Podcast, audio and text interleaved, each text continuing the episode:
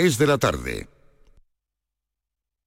Poetas andaluces. Escucha el homenaje a la literatura de nuestra tierra. Siente el orgullo de ser andaluz descubriendo la obra de nuestros poetas con Rogelio Reyes Cano y Antonio García Barbeito. En nocturno, en RAI Poetas andaluces. Los lunes desde las 11 de la noche. RAI. RAI. Radio Andalucía Información. De lunes a viernes a las 4 de la tarde tienes una cita con el flamenco. Los conciertos y festivales, los recitales, los homenajes, las citas imprescindibles de este arte genuino de nuestra tierra. La mejor selección de nuestra fonoteca. Portal Flamenco. De lunes a viernes, desde las 4 de la tarde, con Manuel Curao. RAI, Radio Andalucía Información. Descárgate nuestra aplicación y sigue la actualidad del día. Radio Andalucía Información.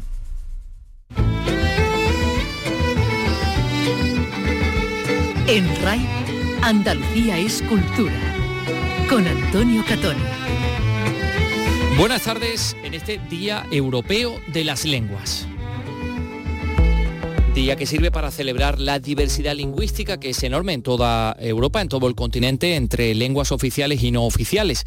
La lengua, un instrumento para transmitir emociones. Eso es lo que hace la escritora sevillana Lara Moreno, quien regresa a la novela con La ciudad. Vicky Román, buenas tardes. Buenas tardes. Un relato donde nos lleva desde la Latina a los barrios obreros del otro lado del Manzanares a través de la peripecia de tres mujeres que coinciden sin apenas relacionarse en un edificio de gente bien en Madrid y cuyas vidas se cruzan con toda su carga de soledad, dolor y la violencia de su entorno, incluso el más cercano. La vamos a escuchar y en la Bienal hoy nos hacemos lenguas del espectáculo de María Moreno. Carlos López, buenas tardes. Buenas tardes. La bailadora gaditana ha sorprendido con este espectáculo estructurado sobre un solo baile, la soleá, para el que ha contado con el sevillano Rafael Rodríguez Villalobos, uno de los directores más solicitados en la ópera actual. Esta tarde, perdón, esta mañana ha quedado inaugurada la sala expositiva de Santa María la Blanca en Sevilla. Es un espacio que, además de servir para atesorar y para mostrar el importante patrimonio artístico de orfebrería y textiles de esta parroquia del centro de Sevilla, permite conocer con profundidad el proceso constructivo del templo, el único del mundo que ha sido mezquita, sinagoga e iglesia católica. Ahí desde dentro una vitrina arqueológica donde podemos ver algunos restos de la mezquita, perdón, de la, de la, sinagoga y también sobre todo podemos entender cómo está construida la Santa María que conocemos. Esa Santa María que es como una especie de grandísimo escenario barroco y que hoy podemos entender desde atrás, desde la parte trasera, pues cómo se construye y levanta esa tramoya que está destinada a favorecer la espiritualidad del fiel desde abajo. El Archivo Histórico Provincial de Córdoba acoge una exposición centrada en la Córdoba que conoció Felipe II en su visita de 1570, una época en la que la capital andaluza estaba a punto de perder su supremacía económica. Y el Festival Música del Sur llena la agenda cultural de Motril. Esta semana cumple su décimo aniversario y además lo hace fiel a su esencia con un programa ecléctico. Bueno, esto y muchas más cosas en este programa que hoy realiza Dani Piñero. Bienvenido, señor eh, Piñero. Y produce Josep Mario Mans, claro. Andalucía es cultura con Antonio Catoni.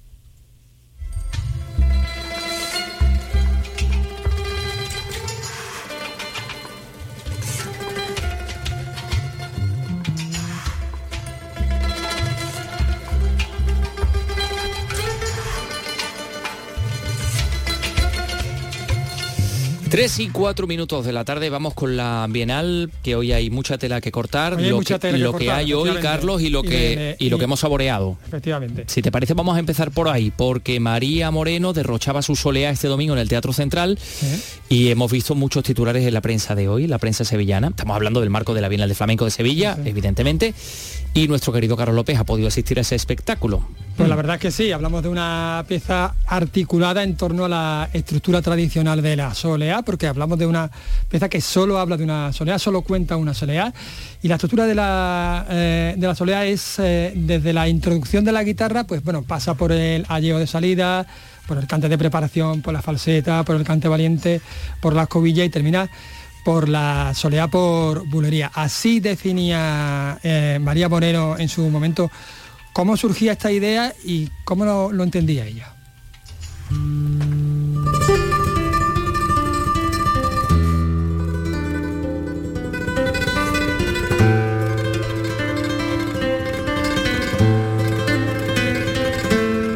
Nace de ahí, del girardillo tan precioso que me otorgó la Bienal de Sevilla por el momento mágico, a la soleá. Y bueno, entonces decidí detenerme en esa soleá y, y poder investigar y hacer un viaje en torno solamente a este palo tan rico, el palo madre del flamenco. Y siempre hablamos de la riqueza del flamenco y la verdad que es una verdad muy absoluta porque es un único palo y me ha dado para hacer un espectáculo y me daría para hacer otro. Así que muy contenta, muy enriquecida con un equipo maravilloso. La composición musical es de Pablo Martín Caminero, dirección escénica de Rafael Villalobos, eh, vestuario, diseño de Palomo Spain y artistas en escena Raúl Cantizano, Ángeles Toledano, Manuel Masaedo y Eduardo Trasierra.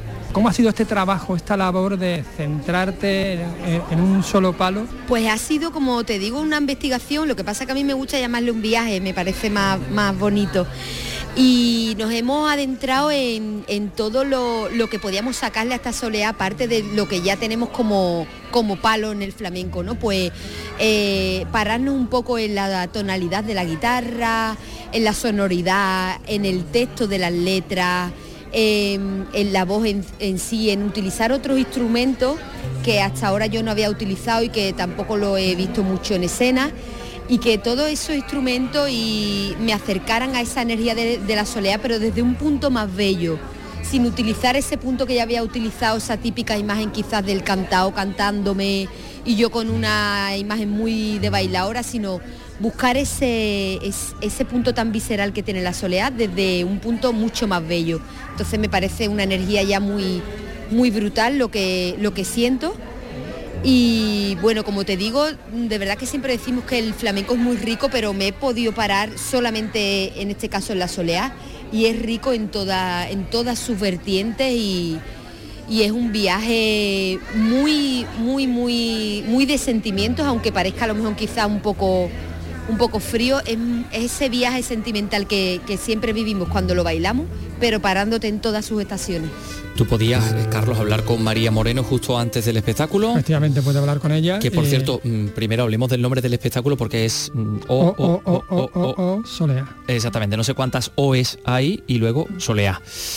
Eh, hemos visto imágenes también en Canal Sur Televisión de ese espectáculo en el que ella estaba como bailando alrededor de una especie de orilla de la playa, no era como una especie de oleaje, ¿no? Bueno, eh, comentándolo después del espectáculo con, con Rafael Rodríguez Villalobos, que fue, bueno, que ha sido el director de, escena y el que lo diseñó, bueno, yo le comentaba que a mí me parecía eh, pues una especie de ring, ¿no? una especie, sí, una especie de no de boxeo, más de, sumo, ¿no? que son circulares eh, también y tienen, está rodeado por, un círculo de sal, ¿no? porque es un entorno sagrado. Yo me decía que sí, que tenía ese, punto. De hecho ya eh, salió con una especie de kimono de, diseñado por, por Paloma Spain, Spain que bueno, se, quitaba y ya eh, salía con, otro tipo de, de, vestuario, ¿no? Pero por encima era como una especie de, de kimono y hacía como ese guiño a, la cultura japonesa. Y sí, también porque decir, eh, digamos que como estaba circunscrita solo a un palo y la estructura de la soledad eh, pues es como muy rígida, ¿no? Pues era también como este simbolismo, ¿no? Esta eh, idea que se quería transmitir. De todas maneras, se difuminó, no vamos a contar lo, que, lo que fue, pero bueno, digamos que era flexible, que, era, que era, digamos que ese ring ese espacio era flexible y se entraba y se salía. Ya. acuerdo? Y estaba estructurado sobre todo el, espectáculo en torno a las transiciones. Eh, las transiciones estaban realizadas impecablemente, algo tal como así.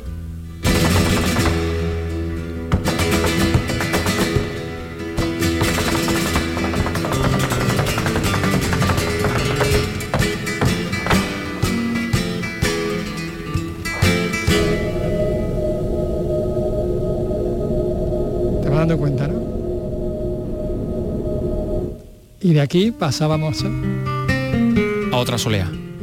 A otra estructura de la otra ah, parte, con la guitarra, de, la estructura, con la guitarra, Eduardo Trasierra, magistral.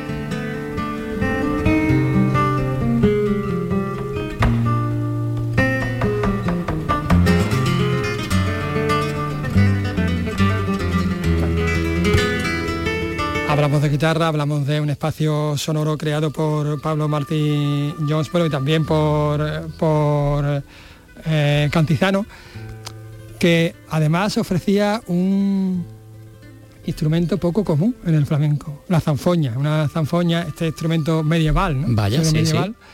Bueno, él lo, ha, lo, ha, electrificado como si fuese una guitarra eléctrica y la verdad es que sonaba muy flamenca. Ajá. Vamos a escucharla.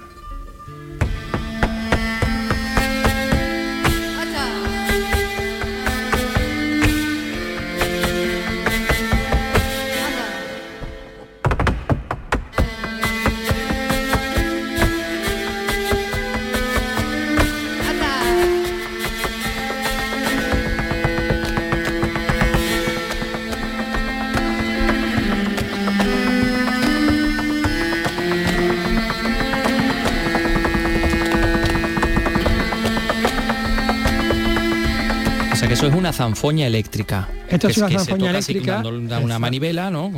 Exactamente. Y por el otro lado, pues vaya va dando la nota con la mano izquierda. Con la mano, eh, con la mano, efectivamente. No, sí, sí, efectivamente, con la mano izquierda va dando la nota, efectivamente. Y, sí, porque es que depende de otro elemento de Cantizano, que Cantizano es muy de experimentar con este tipo de cosas. Cantizano es un verdadero poseso de la música y sí, es muy de, de experimentar. Esos jaleos que escuchábamos de, de fondo Sí. son los de Ángeles Toledano, Toledano, sí, sí, sí. que cantaba así bonito.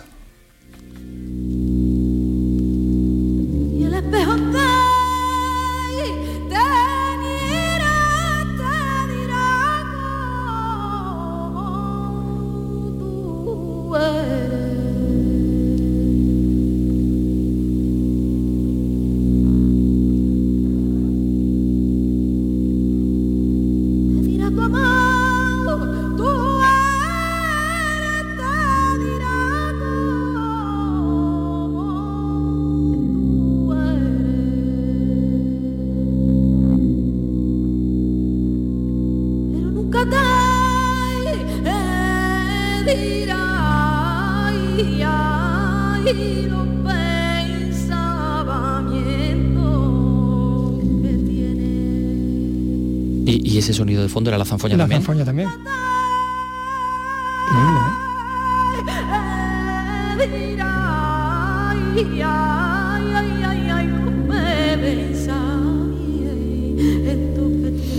Me da a mí, querido Carlos, que vamos a hablar mucho este año y los años que vienen de, de Ángeles Toledano, que va a dar mucho, mucho que hablar, ¿no? Tiene una proyección, todo el mundo lo comentaba. Extraordinaria. sí, Mm. extraordinaria. Eh, a ver, te iba a preguntar yo por, eh, por Rafael Rodríguez Villalobos. El, eh, eh, he visto algunos titulares sobre él que lo denominan el enfant terrible de la ópera, de la ópera mundial, Sí, porque es un hombre eh, consagrado ya, mm, premio europeo de dirección operística, ha triunfado en el Real, en la ópera estatal de, de Hungría, en, en un montón de, de espacios, Sí. sevillano.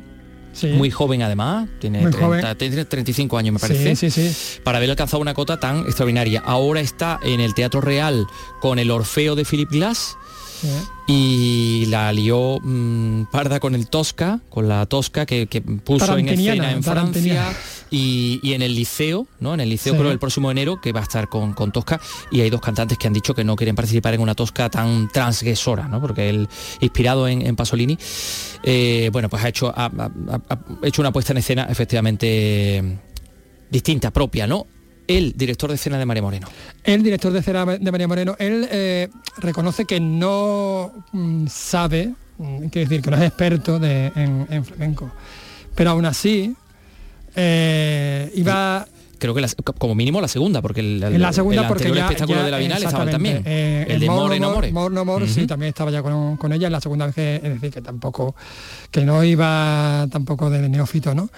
Pero bueno, es así de, de humilde, la verdad, y ha hecho, ha realizado una propuesta, la verdad, que es rupturista, eh, efectista, y yo diría que que hay que abrirte un nuevo camino dentro de, de- de esto de contar el flamenco. Ujú. No, no, que viene muy bien que haya Tiene gente de fuera que desde fuera una haga una liturgia- aportación. Tiene una liturgia particular, se nota en su sello, yo se lo dije personalmente, Y bueno, a mí me gusta, me, me parece que bueno, hay que, hay que explorar esos nuevos caminos. Bien, bien, bien. Muy bonito, muy bonito. Hemos escuchado a, a Ángeles Toledano cantar esta soleá. Pero estamos es que- escuchando, de la hecho. Estamos escuchando, de hecho. Bueno, pero es que no solo eso.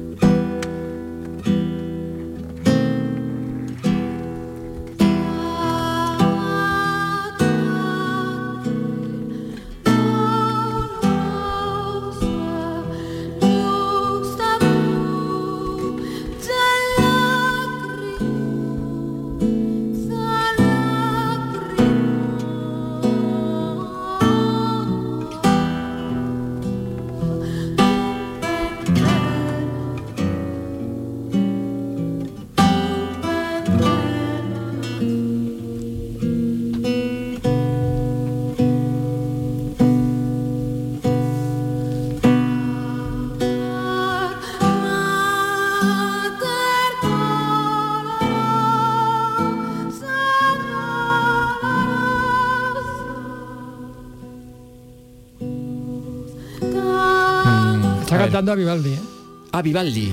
Bien, bien, bien. Es, que tiene por título Lacrimosa. Yo mm, eh, identificaba algunas cosas que me llevaban al Requiem de Mozart, pero no, No. del todo. No, no, Vivaldi. bueno, estábamos hablando también Se- de música barroca, pero se no. Se atrevió a... Bueno, se cerraba el, el espectáculo con esto. Ajá.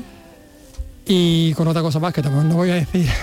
Bueno, si es que. mm, Porque claro, no hay que decir tantas cosas. eh, Tanta claro, información que- ya. que vale más por lo que callas, querido Carlos. López. Bueno, pues en resumen, eh, espectáculo María Moreno, Soleá. Soleá, un espectáculo a medio camino entre la vanguardia total, total, ¿Mm? y el cante puro de Cádiz de ella, ¿no? Bueno, pues eh, pasamos ya al, Vamos a pasar a lo que tenemos hoy, a, ¿no? a la leña de hoy. A la leña de hoy, venga. la leña de hoy, el Teatro venga. Alameda, eh, bueno, ha cogido ya el estreno del documental Potaje Gitano de Utrera. ¿no? Efectivamente. Del realizador utrerano Antonio Rodríguez Ledesma. En la presentación, tú has estado también, bueno, ha estado el, el hermano mayor de los gitanos Utrera. Efectivamente, no, puedo- no hablar con él porque me tenía que venir para acá, pero sí, porque claro, eh, date cuenta que el potaje gitano es el primer festival de España, el más antiguo, y nació precisamente, bueno, pues de una reunión informal, digamos, de los, de los hermanos de la, de la hermandad, una comida Sí. Que, bueno, como son flamencos y tal, pues de ahí se fue de ese flamenco que pasa del ámbito, digamos, familiar Y se convirtió al- al- en un evento. al ámbito de consumo. ¿no? Primer festival flamenco, ¿no? Del, del- De España, del de mundo. España, de- del mundo, sí, sí, sí. efectivamente. El potaje gitano de Utrera. Bueno, ¿y qué te ha Vamos- parecido el documental? Bueno, eh, no lo he podido ver entero. A mí me ha, me ha parecido interesante. A ver si lo ponemos en Canal Sur, ¿por qué no? De hecho, se lo, se lo pregunté. Si te parece, vamos a escuchar una pinceladita de documental.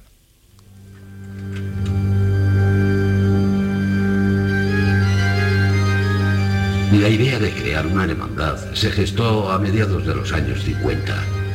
Arranca con los placeros de la plaza de Abastos y los empleados del batalero municipal. Al ser la mayoría miembros de familias gitanas, hizo que se identificara popularmente como la Hermandad de los Gitanos. Su primera salida, según la narración, Salvador de Quinta en la revista Cumbres de mayo de 1957, fue un éxito total. El O sea que se, eh, impresionante. comienza con el tema de la Hermandad de los Gitanos de Utrera, Claro, son los placeros de la Plaza de Bastos. organizadora del, del potaje, ¿no? Efectivamente, la mayoría son familias gitanas y a, y a raíz de ahí pues organiza, se organiza este, este evento Bien. que, insisto, eh, empieza siendo algo completamente circunscrito a las familias y trasciende. De hecho, la Bienal podemos decir que es una nieta de este, de este festival. Ajá. Bueno, así lo, él lo explicaba su director cuando he hablado con él. La reunión íntima de la familia flamenca.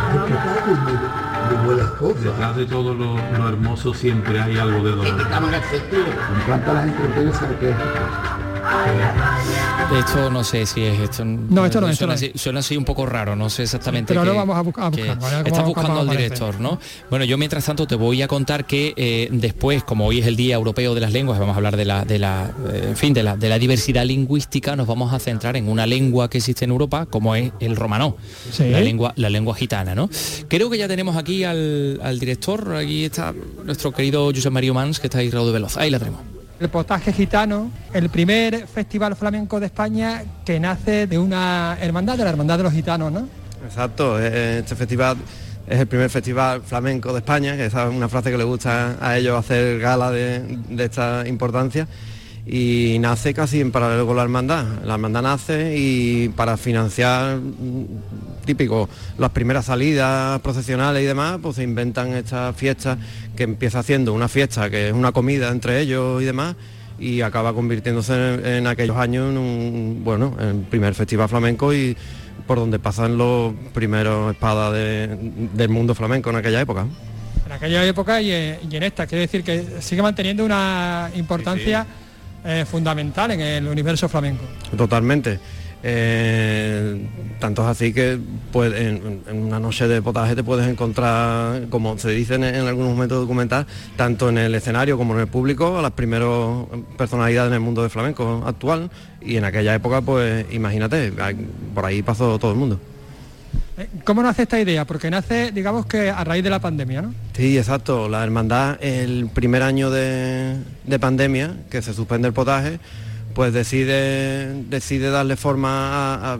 tiene, el potaje tiene un libro, cuando se conmemoraron, co- conmemoraron 50 años hizo un libro, tiene esa publicación que cuenta la historia, pero en formato audiovisual no tenía nada, y el primer año de pandemia, en plena pandemia, deciden, mm, deciden hacer, eh, iniciar este proyecto. Y surge esta idea como documental. eh, bueno, ahora lo presenta, es de hecho tu primera obra, ¿no? Sí, mm, como documental es mi primera obra. Eh, llevo mm, algún tiempo haciendo cositas así de vídeo y demás, y introduciéndome en este mundo, pero como documental así oficial, en mi primer trabajo. Y te tenía nada más y nada menos que la Bienal.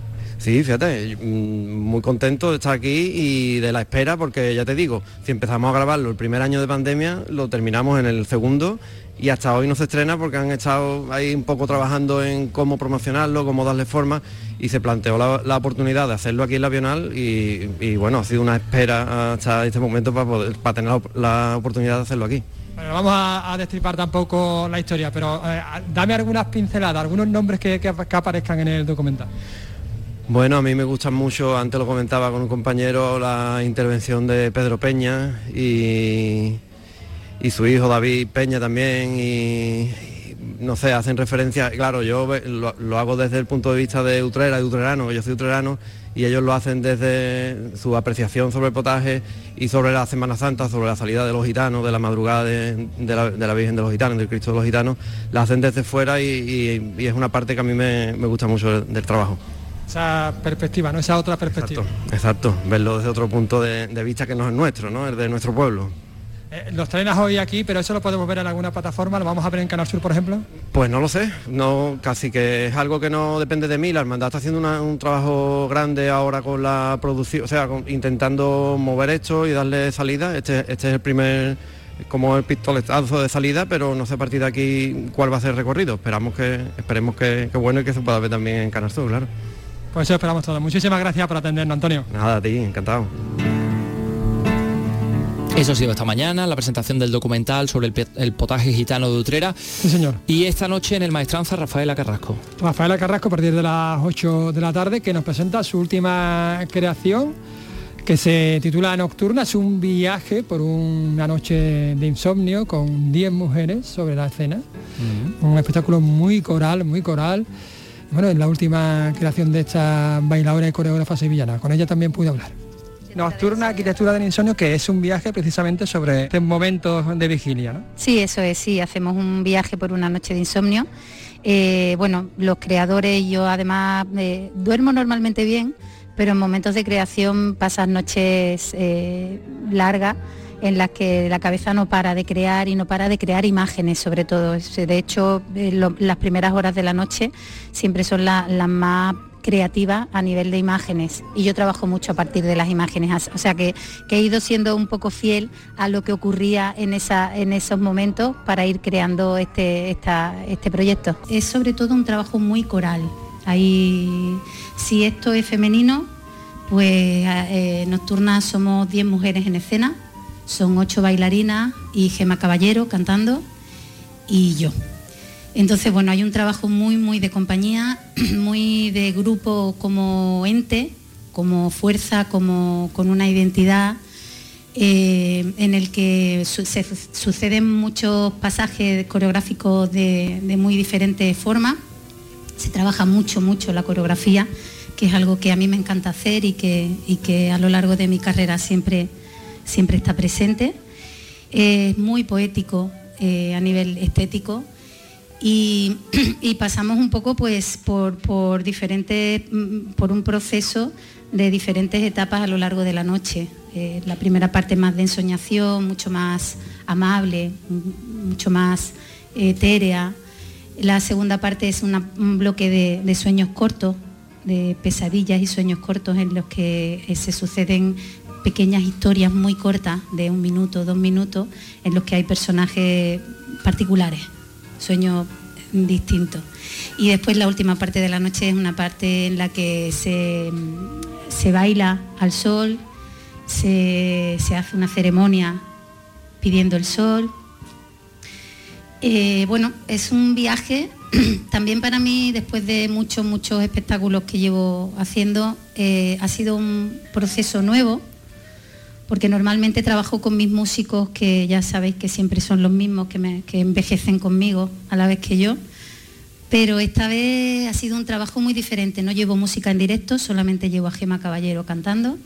Todo el... el- Y ahí van a estar esas 10 Ahí está. bailadoras sobre el escenario del Teatro Maestranza. Eso en el día de hoy. Rafaela Carrasco, recuérdame el nombre del espectáculo. Nocturna. Nocturna. Eh, Ano- querido, Anatomía del insomnio. ya que estábamos hablando antes de lo del potaje gitano de Utrera y Dime. como estamos eh, celebrando el Día de las Lenguas, este día que mm, bueno, pues eh, sobre las lenguas como eh, una propuesta de Europa para, para celebrar la diversidad lingüística. Mm, eh, Carlos, ¿cuántas lenguas, eh, Vicky, cuántas lenguas diríais vosotros que se hablan en Europa? No sé. Pero estamos hablando de, de lenguas oficiales Lenguas. solo. Sí, lenguas de todo tipo. Oficiales Sí. y no oficiales, no. Claro, ahí Pues, entrarían también las no oficiales.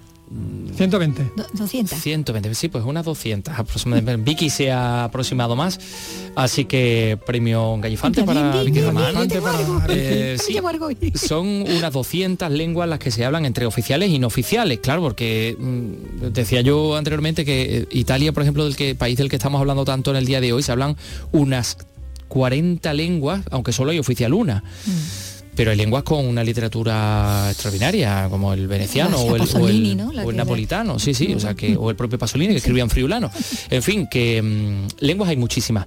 Pero hoy nos vamos a fijar en una, en este Día de las Lenguas, en el romanó, que es la lengua universal que hablan en el viejo continente entre 6 y 8 millones de personas, los gitanos de Europa. Nuestra compañera de Jerez, Pilar Hernández, nos acerca al romanó. Oroboy de Dorantes que estamos escuchando está interpretado en lengua gitana. Somos muchos los que diariamente, sin saberlo, usamos palabras eh, de este idioma, como garito, chivato, fetén o chungo. Joaquín López Bustamante es periodista, poeta y experto en romanó. El romanó, la lengua romaní, es la lengua que compartimos todos los gitanos del mundo. Dialectalizada, según los territorios, ese tesoro cultural que es ese idioma que permite la intercomprensión entre gitanos de distintos sitios del mundo, en España se ha perdido. Y el reducto de aquello, lo que queda, es lo que llamamos caló. Se puede aprender romano, pero no caló, porque este es un fenómeno lingüístico que aúna un cierto número de vocablos eh, con origen romaní inmersos en el sistema lingüístico español. El caló se está perdiendo y en el flamenco tiene un reducto de preservación. hay unas características de la fonética andaluza que hacen que el caló hablado en Andalucía pues tenga también su peculiaridad y sobre todo en el arte. Las letras flamencas, la lírica popular flamenca, que es ese tesoro lingüístico que compartimos todos los andaluces, en gran medida hay muchísimas palabras del caló que forman parte de la poesía flamenca, que se han cantado hace un siglo, que se siguen cantando y que forman parte de ese acervo cultural andaluz. Y con Niña Pastori nos despedimos. Satispen Talí, traducido Salud y Libertad.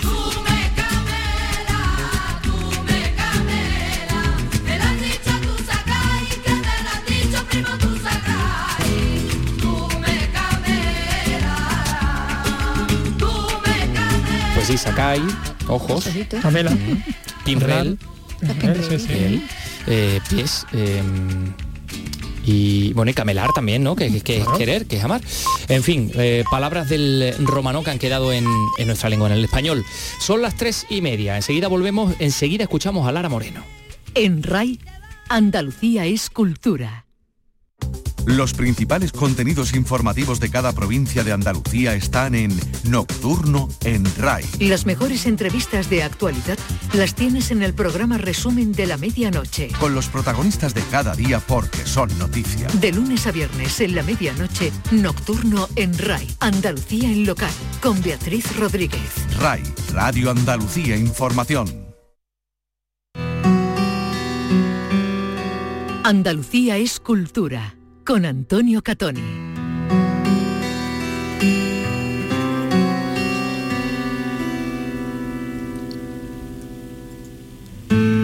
La escritora sevillana Lara Moreno, que ya nos sorprendía con su voz directa y su afilada prosa en novelas como Por si se va la luz o Piel de lobo, y con sus poemarios reunidos posteriormente en Tempestad en vísperas de viernes, regresa a la novela con La ciudad, que acaba de publicar en Lumen. Es un relato donde nos lleva desde los barrios de La Latina en Madrid a, las zonas obreras del otro lado del Manzanares, por ahí por la Puerta del Ángel y todo esto, ¿no?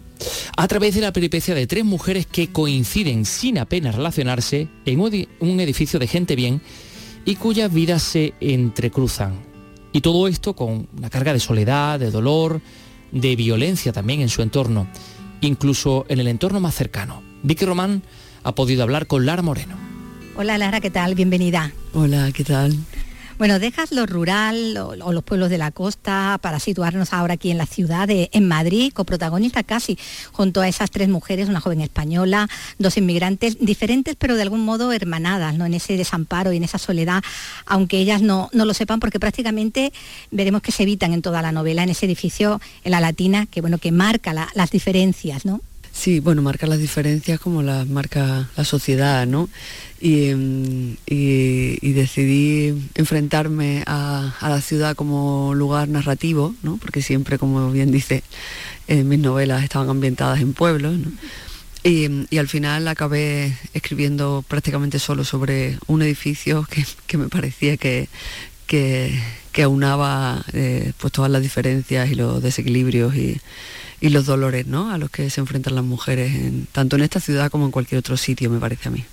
y haces ese recorrido ¿no? geográfico ¿no? por esos barrios eh, que calificas en algunos momentos como con mucha ideología y con poca certeza. ¿no? Sí, en realidad de, de todas las realidades que tiene Madrid, mm, hablo sobre todo del barrio de la Latina, que tiene un poquito más de aparentemente de alma, ¿no? Pero al final eh, están desapare- está desapareciendo la vida, la vida de verdad, ¿no? De todos los barrios del centro de las ciudades. lo que hablábamos ¿no? de la turificación, ¿no? en cómo se, se convierten casi en parques temáticos ¿no? y pierden bueno, la, la vida, ¿no? lo, que le da eh, sus propios habitantes. Bueno, está ahí la ciudad, la gran urbe, creando, como decías, esas barreras, eh, bueno, que hasta el mismo río marca esos dos territorios separando de alguna manera el estado del bienestar de ese más allá, ¿no? de, de la mugre y el obrero. ¿no? Eh, esto pasa en Madrid, en realidad, por ejemplo, el, río en Sevilla mm, eh, tiene otra, otro significado bastante diferente, ¿no? Pero en, Madrid eh, siempre, tanto el, río ¿no? como la almendra que, que- es el centro, eh, es muy, muy, muy diferente de lo que hay al otro lado, ¿no? Que, que todavía hoy, a pesar de que se está expulsando a la gente del centro, es socioeconómicamente hay un, hay un salto muy grande.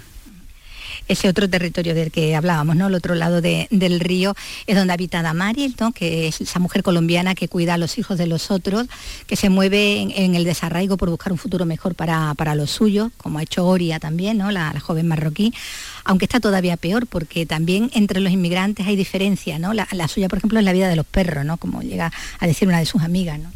Sí, la, la vida de Joría, que es la mujer marroquí, que ha, que ha venido a trabajar eh, a los campos de fresa de, Huelva eh, y se ha encontrado pues prácticamente un, régimen casi de esclavitud, ¿no? Cuando, cuando pensaba, cuando le habían vendido otra moto, ¿no?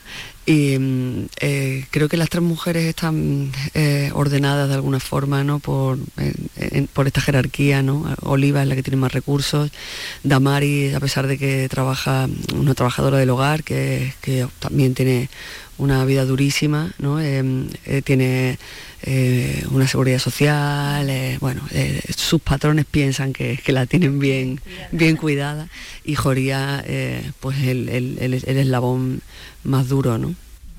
El más débil ¿no? de, toda esta de toda esta cadena y bueno y la has mencionado antes no a Oliva esa joven española mujer moderna libre bueno eso piensa ella sí se piensa ella sí se quiere ver aunque la vemos desde el primer momento no desde los primeros párrafos ya atrapada en una relación tóxica donde aunque a veces ella se crea domadora cada vez le están ajustando más la correa no Eh, ella no, eh, no es que se quiera ver así, ¿no? Realmente ella es así, ¿no? O sea, ella es una mujer, eh, quiero decir, ella es una mujer que está sufriendo una vi- violencia de género, como en realidad mm, pueden sufrir todas y absolutamente todas, todas las mujeres del mundo, ¿no? Porque esto viene de un desequilibrio estructural muy grande y, por muchos recursos que tengamos, por mucho dinero que tengamos, eh, este, esta brecha no podemos salvarla, ¿no?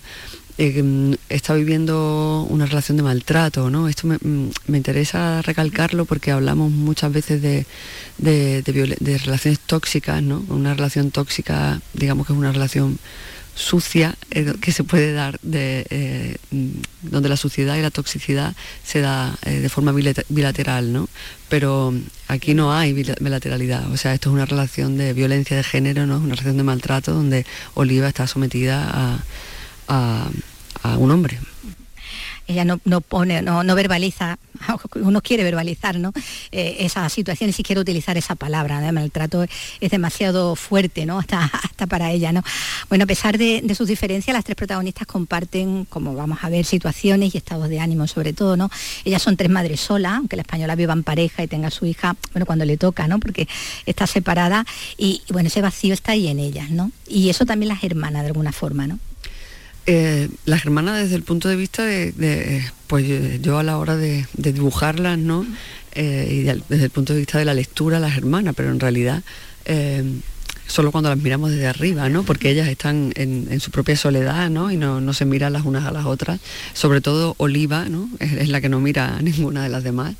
Y mm, son madres las tres, pero bueno, en realidad las tres, cada una a su manera, viven la ausencia de, su, hija, ¿no? Y o de sus hijos, ¿no?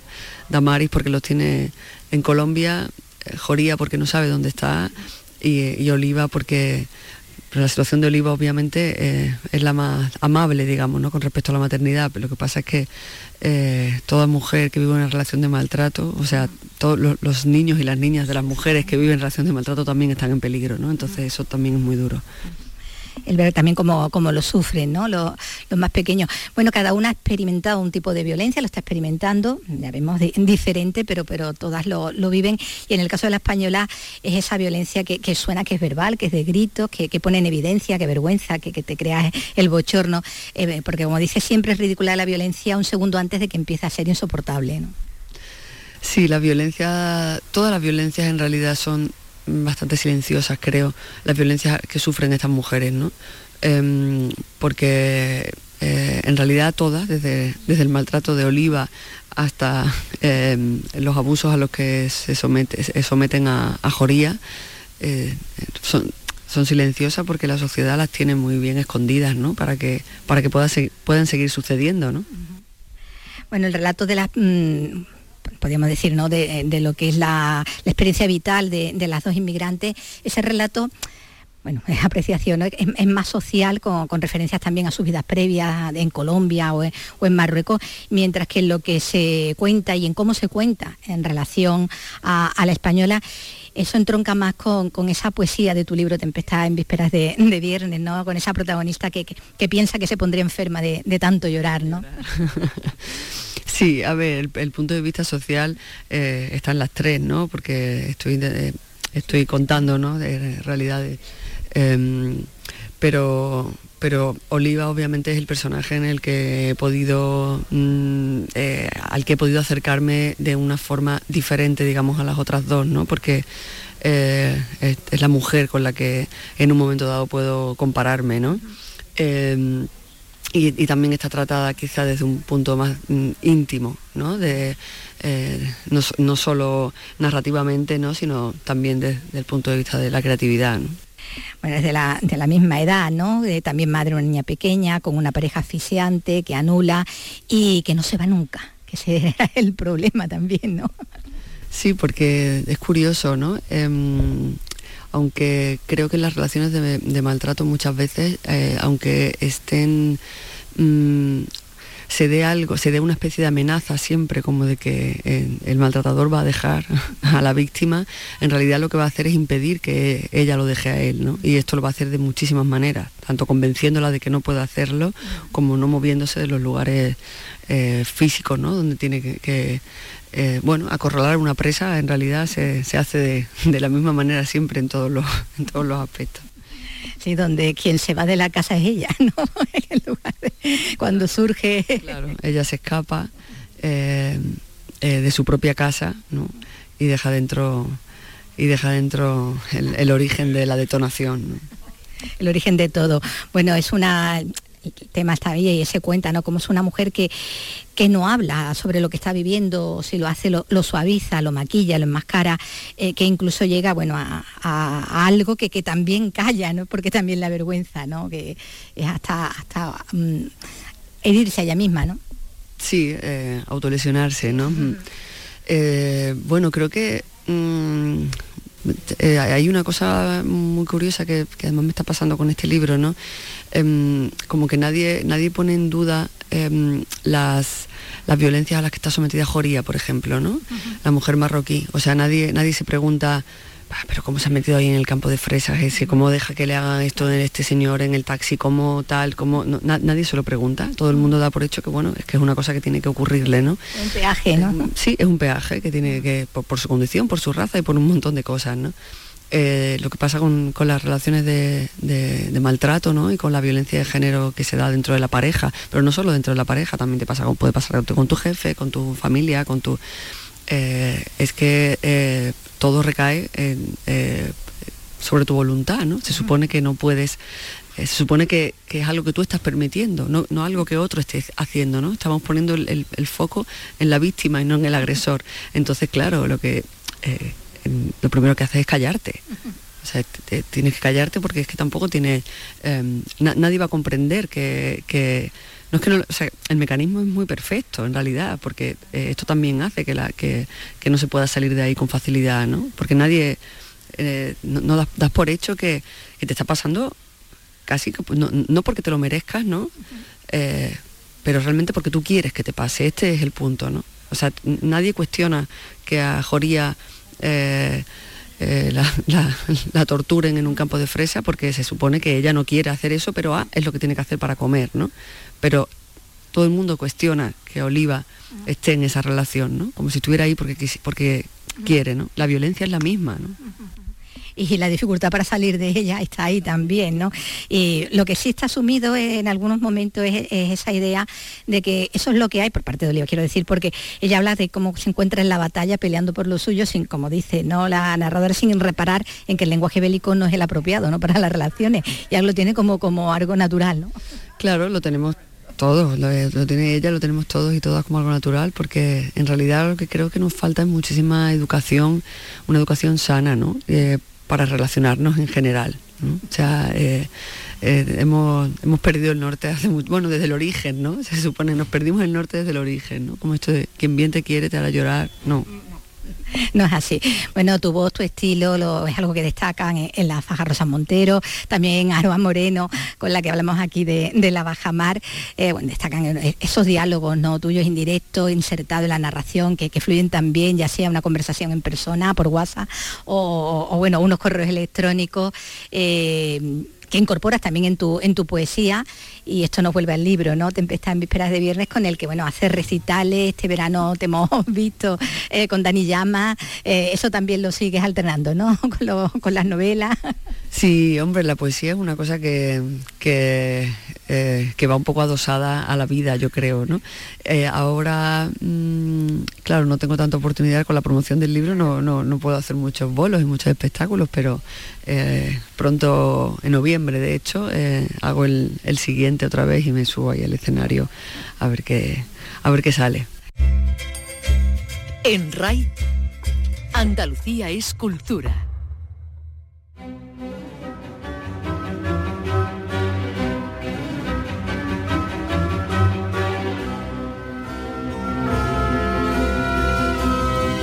La Orquesta Barroca de Sevilla.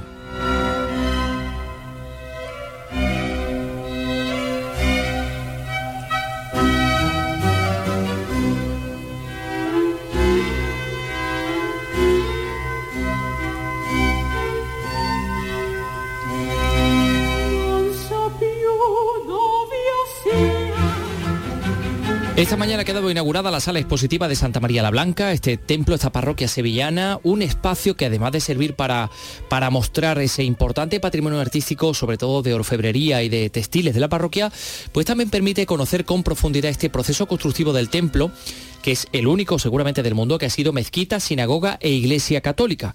Por eso el arquitecto encargado de este proyecto, José María Rincón, nos dice que, bueno, ¿por qué tenemos que ir a verlo? Particularmente esta zona de la judería en la que estamos tiene una densidad espiritual, constructiva, arquitectónica, cultural interesantísima y Santa María es el único testigo vivo de aquello, es el único templo español en uso en el que hay restos de las tres religiones y este museo está dedicado a eso, a contar esa historia y a mostrarlo a los visitantes de la mejor manera posible. Algo que han conseguido pues solo los, los feligreses, eh, los particulares, ¿no? Quienes han querido echar una mano a la parroquia. Así nos lo contaba el párroco Miguel Ángel Núñez, que estaba hoy contentísimo. Han bautizado a sus niños aquí, muchos de ellos se casaron aquí, de tal manera que Santa María tiene ese poder de atracción de los corazones y esos corazones que quieren a Santa María pues han hecho posible con su generosidad pues la recuperación de este espacio que ahora se abre a la ciudad. Y algo que destacaba también el consejero de Cultura, bueno, de, Turismo, Deporte y Cultura, que precisamente es vecino de Santa María la Blanca, tiene su despacho en el Palacio de, de Altamira, Arturo Bernal. Creo que hoy escuchando al arquitecto he comprendido que el amor es la clave de todo esto. Porque se pueden hacer las cosas bien, pero cuando uno hace las cosas y ama las cosas que hace, entonces las cosas salen excelentemente. Y yo creo que hoy hablamos de un trabajo excelente. Uno hace bien en amar las cosas que hace y en amar a las personas que la hacen junto, junto a ello. Y esto es lo que de alguna forma define el trabajo que aquí hoy vamos a poder ver.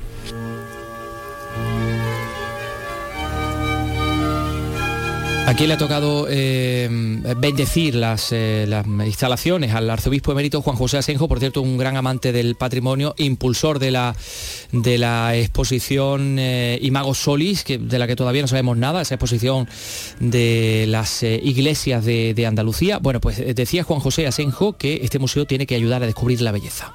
Yo quiero desear que esta sala, estas instalaciones, ayuden a sus visitantes a gustar la belleza que la fe ha generado, el arte, pero al, mismo tiempo que se sientan tocados en su corazón y que se encuentren con Dios y que les ayude esta exposición y esta sala a renovar su devoción a la Santísima Virgen, que es algo que pertenece al patrimonio inmaterial de esta ciudad. Pues hablando de patrimonio, el alcalde de Sevilla, Antonio Muñoz, destacaba la creciente conciencia por recuperar el patrimonio de la ciudad entre el ámbito público y también el ámbito privado. Puedo poner el ejemplo, no solamente el de Santa María Blanca donde nos encontramos. El otro día presenciamos cómo la Universidad de Sevilla está protagonizando la rehabilitación de la Iglesia de la Anunciación, cómo la Diputación Provincial ha recuperado San Luis de los Franceses, cómo el propio ayuntamiento con el arzobispado en Santa Catalina en su momento y en Santa Clara en este momento, o cómo desde el ayuntamiento estamos interviniendo en algunas órdenes religiosas como Madre de Dios, San Laureano, la Capilla de San José, próximamente en el Carmen de Calatrava, en fin, son muchos ejemplos los que podemos poner en este momento de recuperación de nuestro patrimonio, de recuperación de nuestra historia. Santa María la Blanca, pues eh, esta semana eh, vamos a conocer en profundidad todas esas cosas maravillosas que tiene este eh, nuevo museo, esta sala expositiva, sala capitular, con una impresionante colección de, de orfebrería. Y como ya les contamos en su ocasión, con eh, motivo de la finalización de las obras, también permite esa ventana arqueológica con la que cuenta conocer el proceso de construcción eh, de este templo de las tres religiones y eh, bueno el proceso de, barroquización que experimentó como, como una especie de eh, tributo a la Inmaculada Concepción durante el siglo XVII. Ahí estuvo trabajando Murillo, ah, realizó algunas de sus mejores obras, muchas de las cuales están hoy repartidas por Europa después de que los franceses, como recordamos, las, las robaran. Ya les avisaremos de cuándo vamos a escuchar ese recorrido un poquito más detenido por Santa María la Blanca. Vamos a hablarles ahora de una exposición en el Archivo Histórico Provincial de Córdoba. La fortaleza económica de la ciudad, de la ciudad de Córdoba, marcó la visita de la corte de Felipe II en 1570. Es una época en la que la capital andaluza estaba a punto de perder esa supremacía eh, que hasta entonces disfrutaba. Y sobre eso versa la exposición del Archivo Histórico de Córdoba. Tiene los datos Miguel Vallecillo. Una importancia que venía condicionada por la buena situación geográfica de la ciudad de Córdoba, que la convirtieron en un nudo con base logística. No en vano se temía una invasión otomana por parte de los moriscos que estaban sublevados en el antiguo reino nazarí de Granada, por lo que el rey Felipe II decidió situar la corte en Córdoba.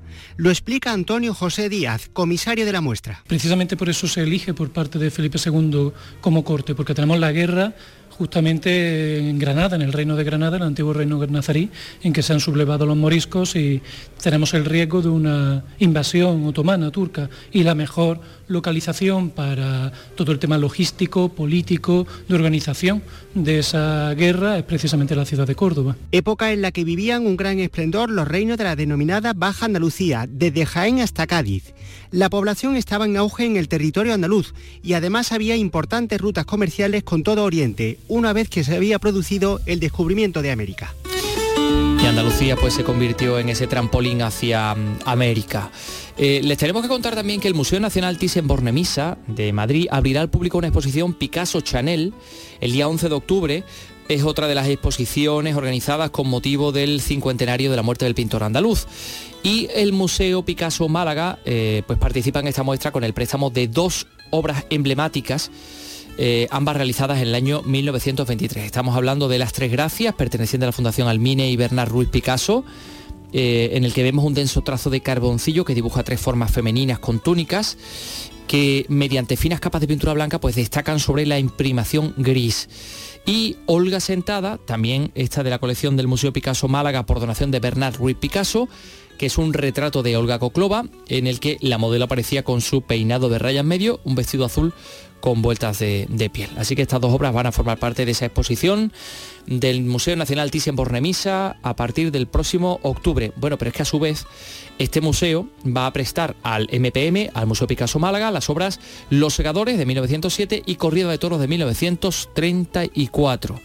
Eh, además podemos contar que la primera de ellas, el primer cuadro, lo realizaba tras visitar la localidad de Gossol, mientras que el segundo pertenece a un conjunto de obras que realizaba eh, también en Francia, en este caso en, ¿cómo se diría esto? Bois-Geloup, es el nombre eh, de esta localidad francesa, ¿no? Una especie de intercambio de obras de arte entre el Museo Picasso Málaga y el Museo Nacional Thyssen-Bornemisza.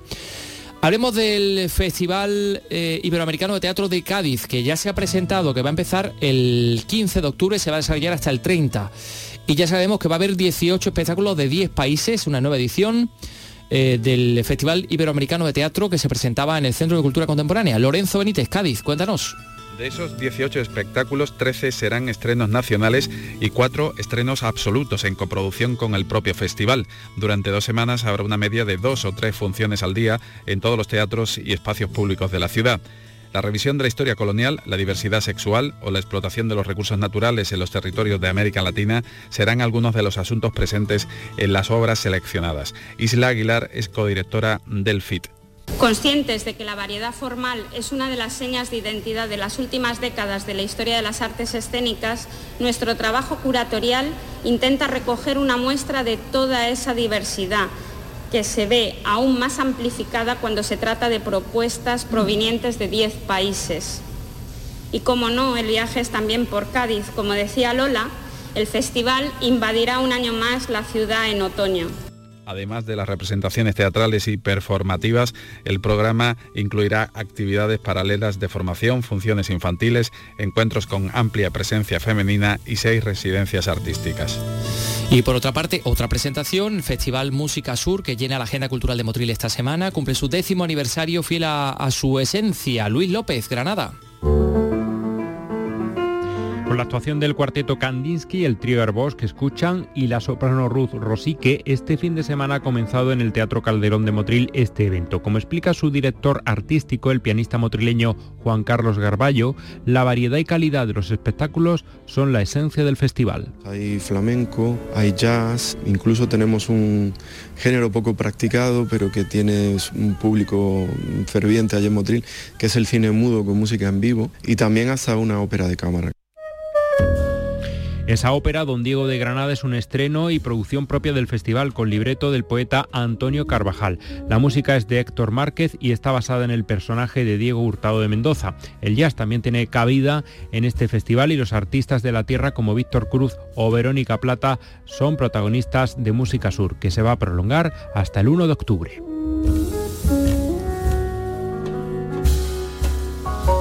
Lo de Don Diego de Granada tiene una pinta eh, fantástica. Estaremos eh, pendientes del Festival Músicas del Sur en Motril. Y hoy Malú ha sido nombrada oficialmente embajadora de Algeciras. Feliz y visiblemente emocionada ha agradecido este título en el Salón de Plenos del Ayuntamiento donde ha acudido con su familia, ¿no? Entre ellos, por supuesto, estaba su padre, Pepe de Lucía. Colgado de un barranco duerme mi pueblo blanco bajo un cielo que a fuerza de no ver nunca el mar. Bueno, hija de Pepe y además sobrina de Paco de Lucía, claro, ha sido reconocida con esta distinción por llevar el nombre de Algeciras, eh, enamorada del pueblo de su padre, acude con frecuencia a la playa del Rinconcillo, donde pasó gran parte de su infancia, y eso lo ha recordado en su discurso. Este es mi refugio, el lugar al que siempre quiero volver. Dice Sabina en una canción, que el lugar donde fuiste feliz no debieras tratar de volver. Y es muy cierto. Es muy fácil idealizar los lugares en los que has sido feliz y al volver llevarte un gran chasco. Pero aquí no, aquí no pasa. Aquí sigo siendo feliz, aquí sigo cargando pilas, aquí descansa mi familia, aquí en la iglesia del Corpus Christi me bautizaron, aquí están mis raíces y aquí siempre que puedo traigo a mi hija al lugar donde su madre fue y sigue siendo feliz. Estaba emocionadísima Vicky. Sí, sí, sí. Incluso ha desgranado algunos recuerdos de su infancia. Sí. Aquí éramos libres. No había miedo a nada. Era nuestra casa, nuestra plazoleta, nuestra familia. La casa de Tita Lourdes siempre estaba abierta por si querías un vaso de agua o mismamente un remedio infalible para que nos quitara el alquitrán de los pies. Al otro lado, Dolores siempre estaba dispuesta a darte gloria bendita de comer. Bueno, pues ya recibí esta distinción Alejandro Sanz el año 2015 y ahora comparte con su amiga, con su amiga Malu. Eh, nos vamos a ir con música de Patti Smith el Icónica Fest trae esta noche en concierto a la cantante, la madrina del punk, a sus 75 años va a estar en su escenario de la Plaza de España, en el Icónica Fest, como decimos, ¿no? Acompañada de su banda, en la que bueno, es una de las citas más esperadas de, de, esta edición, un concierto que tendrá lugar a las 9 de la noche, pero para el que se van a abrir las puertas a las seis y media ya de, de la tarde. Artista visual, también escritora, Patti Smith saltó a la fama durante el movimiento punk con su álbum debut a mediados de los años 70, donde ella aportó un punto de vista feminista e intelectual a la música punk para pasar a convertirse después en una de las artistas más influyentes de la música rock.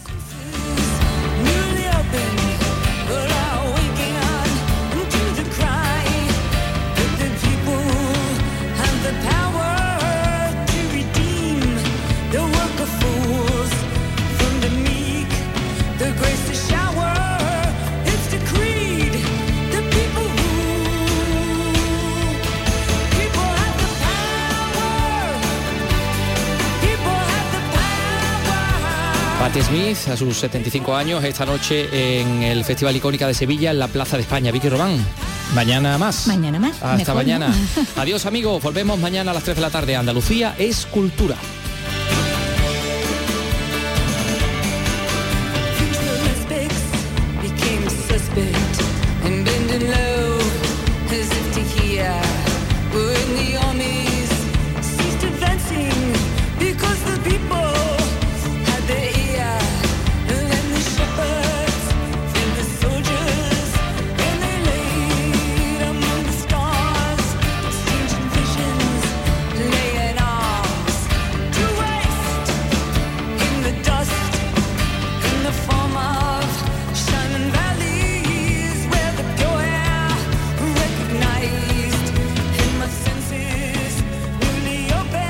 RAI, Andalucía es cultura.